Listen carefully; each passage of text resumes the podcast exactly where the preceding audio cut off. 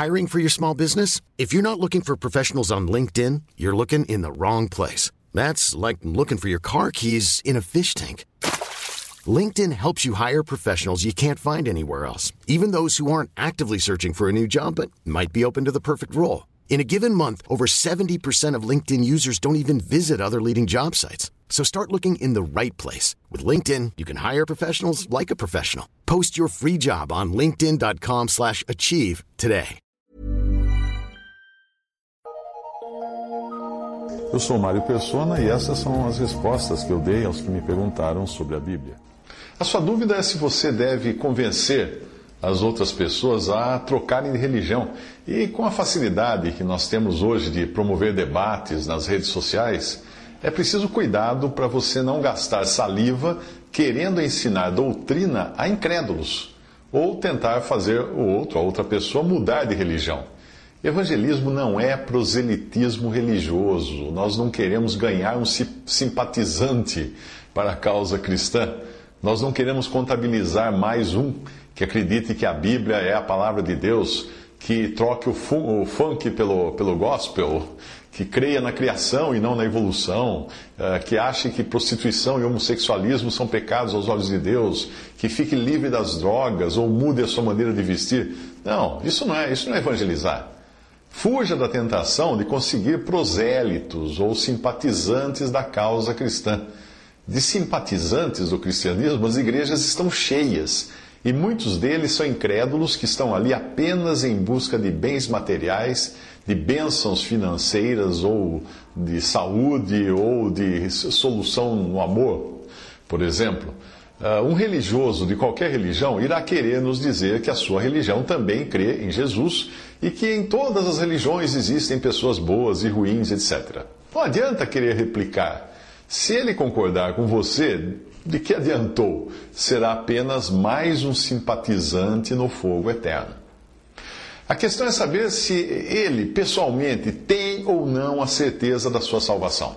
Se não tem, é porque sua religião pode até dizer que acredita em Jesus, mas não lhe deu nada em troca.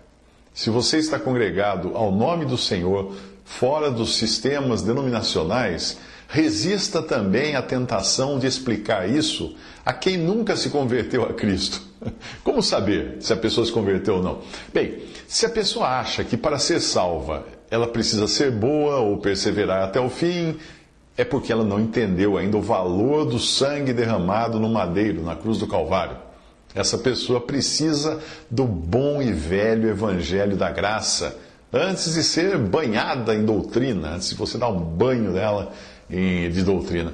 Outro dia nós estávamos conversando entre alguns irmãos e um deles disse que nós devemos olhar para os evangélicos como nós olhamos para os católicos, ou seja, pessoas que têm uma religião cristã, mas não estão necessariamente salvas por frequentarem uma religião ou igreja evangélica.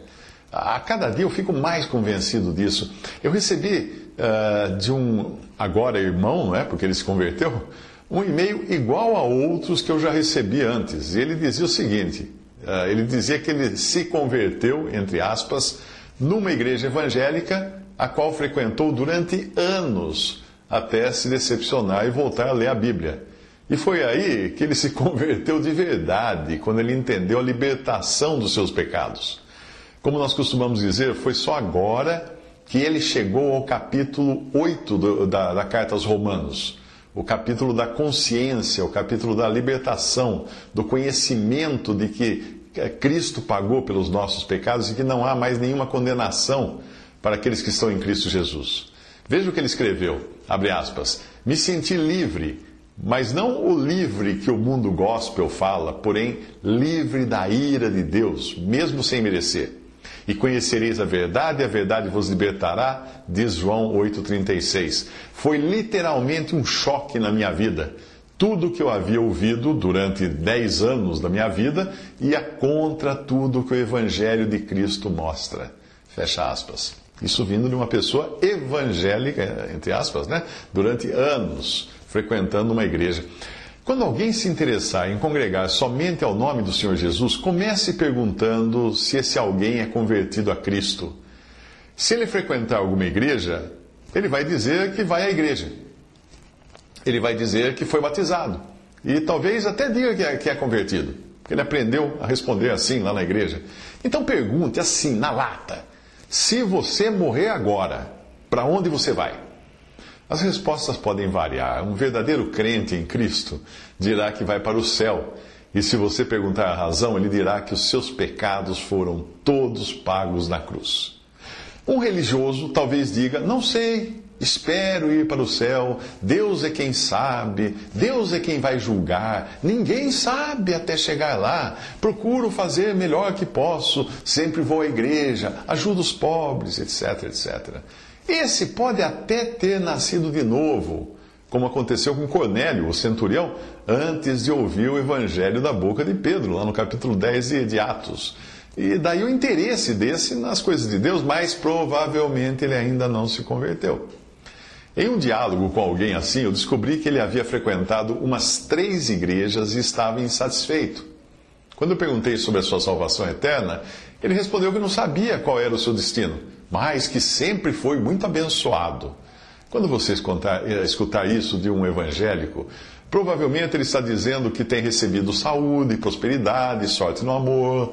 A expectativa de muitos que se dizem cristãos nesses dias não é muito diferente de um pagão que procura sacrificar para os seus deuses, não se irarem contra ele e darem colheitas abundantes, enquanto afugentam o temporal e os maus espíritos. É a mesma crença de um pagão. Muda o Deus minúsculo, né? porque ele vai trocar o, sei lá, o Deus dele, Xiririrum, pelo nome Jesus, mas nem sempre ele entendeu realmente quem é Jesus. Que esse não é um Deus pequenininho, esse não é alguém que, que nos dá sorte no amor, nas finanças, para comprar carro novo. Não. Esse é aquele que morreu na cruz para pagar os nossos pecados. Então, aquele meu interlocutor uh, se decepcionou com as igrejas que ele frequentou, porque numa o pastor pedia muito dinheiro. Na outra, o pastor exigia que as pessoas tivessem visões durante o culto e contassem suas visões. Obviamente, muita gente achava que tinha visto alguma coisa no meio daquela gritaria, daquela desordem completa. Resumindo, ele ia a essas igrejas esperando encontrar algo nelas, nas pessoas, nas instituições, nos cultos. Ele não estava atrás de Cristo. Eu percebi que ele ainda não tinha entendido o Evangelho quando ele me perguntou se não teria perigo ele sair da igreja que frequentava porque ele tinha medo de ser amaldiçoado e tudo dar errado na sua vida, como costumavam alertar uh, lá os pastores, né, que são esses lobos vestidos de pastores, para não perder a receita das ofertas, obviamente. Eles dão medo, colocam, fazem terror nas suas ovelhas para elas não deixarem a igreja. Ah, obviamente, eu estava diante de um religioso supersticioso, como qualquer católico ou membro de igrejas pentecostais. Dali em diante, eu me concentrei no Evangelho. Eu nem me preocupei em falar de doutrinas para ele, ou falar de como ele deve se congregar, nada disso, porque na cabeça dele, reunir Congregar significa frequentar um lugar onde vai ser abençoado, as coisas vão melhorar, vai ter saúde, vai ficar protegido do espírito, dos espíritos malignos e coisas do tipo. Essa é a ideia que ele tem de igreja. Uma coisa que eu aprendi há anos com um irmão mais velho é que quando nós evangelizamos, a melhor estratégia é manter a serpente sobre a rocha, isto é, não deixar que os arbustos de doutrinas, opiniões, religiões interfiram é, é na superfície limpa de uma penha ou de uma rocha que nós podemos bater na cabeça da serpente. Quando os arbustos doutrinários, mesmo que sejam corretos, são misturados ao cenário, fica difícil ver onde está a cabeça da serpente. Veja só a passagem na Bíblia. Estas três coisas me maravilham, e quatro há que não conheço: o caminho da águia no mar, no ar, o caminho da águia no ar, o caminho da cobra na penha ou na rocha, o caminho do navio no meio do mar e o caminho do homem como a virgem. Provérbios 30, versículos 18 e 19. Paulo resumiu isso quando ele relatou o modo como evangelizou os coríntios, os coríntios, uh, os coríntios, né, da cidade de Corinto. E, e ele mostrou que ele não se interessou em nada além de apresentar Cristo a eles. Foi Cristo que ele apresentou a eles. Ele diz assim: Porque nada me propus saber entre vós, senão a Jesus Cristo e este crucificado. 1 Coríntios 2,2. Isso é evangelho. O incrédulo sempre vai querer afastar o holofote da conversa, desviando de si mesmo e de Cristo, para apontá-lo aos homens, aos dogmas, às doutrinas, às religiões, etc, etc, etc. Ele fará tudo para fugir do constrangimento de ficar entre a cruz e a espada no sentido de ficar entre a salvação e o juízo que está diante de si. O papel de quem evangeliza é não deixá-lo escapar da cruz e nem da percepção da espada do juízo e manter o holofote em Cristo e na sua obra. Quando nós evangelizamos, é uma tentação nós sairmos no braço da disputa religiosa num embate de opiniões. Quando a coisa toma o rumo da, o rumo da inutilidade, é quando ela se envereda por aspectos históricos, culturais, sociológicos, das religiões. Pura perda de tempo. o cara não vai ser salvo entendendo história, cultura, sociologia, comportamento humano. Não! Nós precisamos nos conter, nos concentrar no que realmente importa. Estamos diante de uma alma sem Cristo, que pode nem terminar sua conversa conosco e entrar na eternidade perdida. Se ela se converter a Cristo, eu não vou precisar dizer que ela vai precisar abandonar a religião A ou a crença B, ou vai ter que se livrar de, de algumas estatuetas da sua casa. Não, isso, isso não importa agora. Ela, importa que ela crê em Cristo para ser salva. O Espírito Santo fará essas coisas, como fez com, comigo, como fez com aqueles que se converteram das artes mágicas em Atos que queimaram seus livros. Veja a passagem. Também muitos dos que seguiam artes mágicas trouxeram seus livros e os queimaram na presença de todos, e feita a conta o seu preço, do seu preço, acharam que montava 50 mil peças de prata. Atos 19, 19. Portanto, pregue Cristo, fale de Cristo, coloque a pessoa diante de Cristo, esqueça as doutrinas, esqueça costumes, esqueça Cristo. No momento que ela crê em Jesus Cristo como Salvador, Salvador no momento que ela tiver certeza da sua salvação, aí, aí o Espírito Santo não vai deixar ela escapar nunca mais.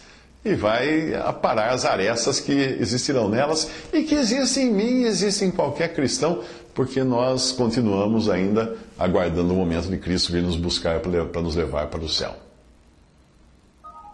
Visite respondi.com.br Visite 3minutos.net.